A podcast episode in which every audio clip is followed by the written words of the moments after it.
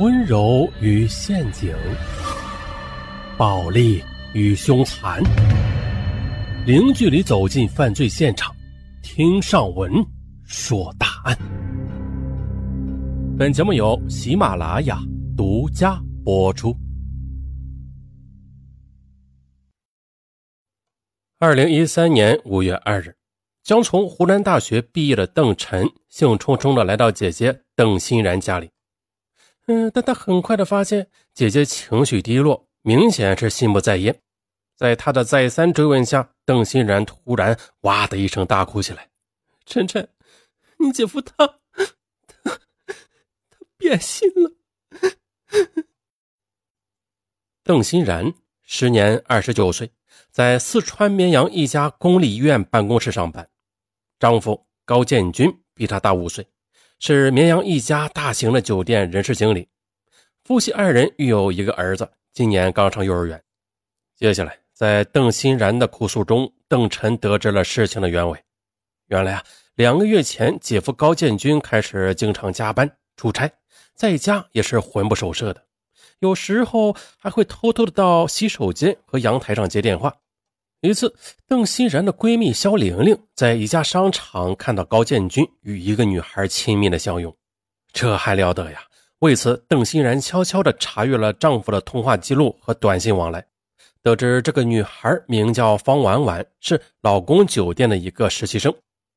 根据丈夫与她通信的暧昧程度来看，这邓欣然断定啊，高建军肯定是出轨了。邓晨是湖南长沙人。与姐姐邓欣然年龄相差七岁多，由于父母工作繁忙啊，她小时候几乎由邓欣然一手带大的，所以啊，这姐弟俩感情非常好。邓欣然在大学毕业之后，成功的应聘到了绵阳的一家医院工作，而丈夫高建军与邓欣然认识的时候，只是酒店的一名接待生，一直是邓欣然不断的激励他。并为他报名参加了四川大学酒店管理高级研修班的学习，这才帮高建军一步步的走到今天的位置。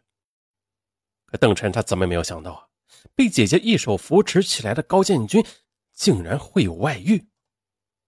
见弟弟一副不可置信的样子，邓欣然对邓晨说：“自从生了儿子之后，自己把全部心思都放在了儿子身上。”丈夫总是抱怨自己对她关心太少，还挑剔自己穿的不够时尚啊，言谈太过时等等。可是自己还不是为了这个家吗？看到姐姐哭红了双眼，邓晨咬着牙，怒气冲冲地说道：“姐，你等着，我去找高建军算账，再把那个不要脸的女人揍一顿，给你出去。”说着便往门外走。邓欣然却一把拉住他，哭着说：“你就别添乱了，好不好？”你姐夫他是个要面子的人，你要是把这事闹开，那我这个家就毁了。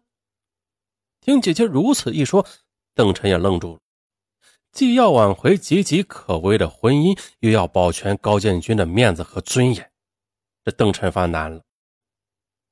突然，他一拍脑袋，得意洋洋地说：“姐，要不然我亲自出马，帮你把那个女孩搞定，你在姐夫这边做点工作。”咱俩就里应外合，给他来个釜底抽薪，这这能行吗？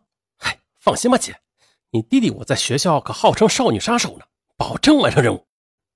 看着邓晨自信满满的样子，邓欣然半信半疑的点了点头。接着，邓欣然以弟弟需要学习为由，向高建军开口要求进他们的酒店工作。碍于妻子的情面，高建军他虽然不情愿呐，还是将小舅子邓晨。安排进了酒店公关部，当了一名营销专员。马上的，入职不久，邓晨就找机会见到了姐姐的情敌啊，那个叫方婉婉的女孩，果然长得很漂亮。只见她，她明眸皓齿，那是肌肤雪白。但是在邓晨的眼里，她只不过是一个抢夺别人婚姻果实的狐狸精。他暗下决心，一定要不动声色地替姐姐的婚姻拆除这颗定时炸弹。就这样的打定主意之后，邓晨便开始了自己的拆弹计划。他先是找各种借口到方婉婉所在的接待组办事又巧合的结识了方婉婉，并给他留下了良好的印象，拿到了他的电话。啊，接着他便开始在周末约方婉婉出去吃饭呐、游玩啊，给他买东西，好吗？果不其然，这帅气潇洒的他几乎不费吹灰之力啊，便让方婉婉芳心暗动了。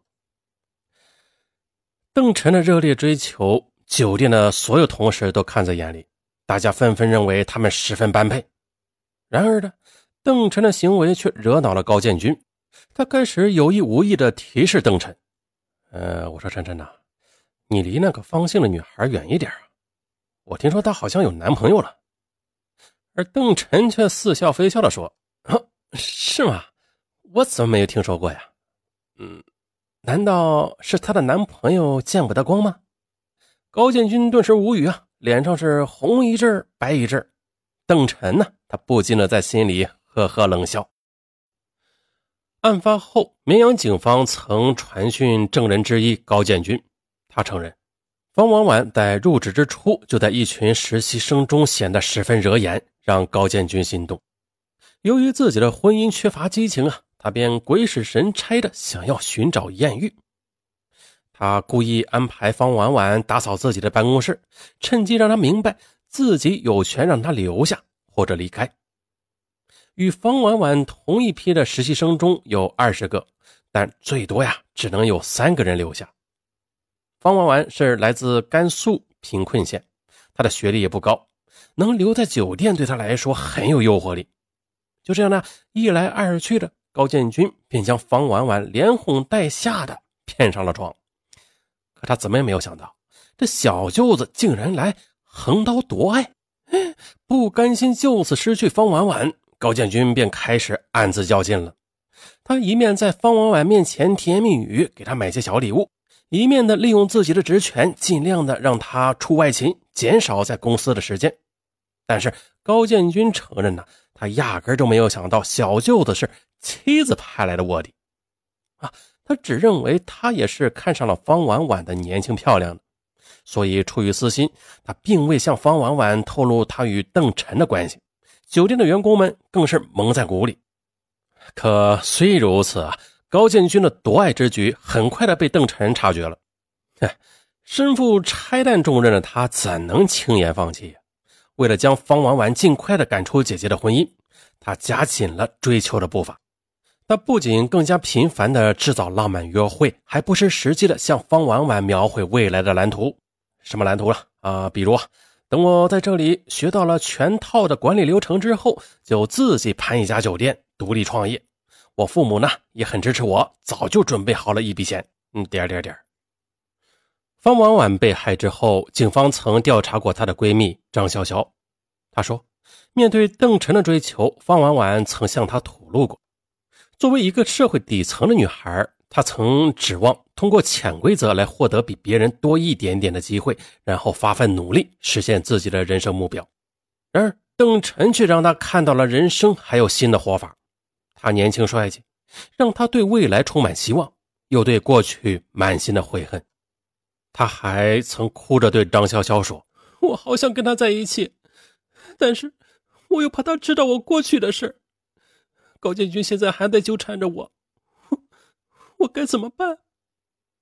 见此，张潇潇安慰他：“如果邓晨肯公开追求他，那高建军或许会偃旗息鼓，就此放手。”接下来呀，让方婉婉和张潇潇没想到的是，他们盼望的这一幕竟然真的出现了。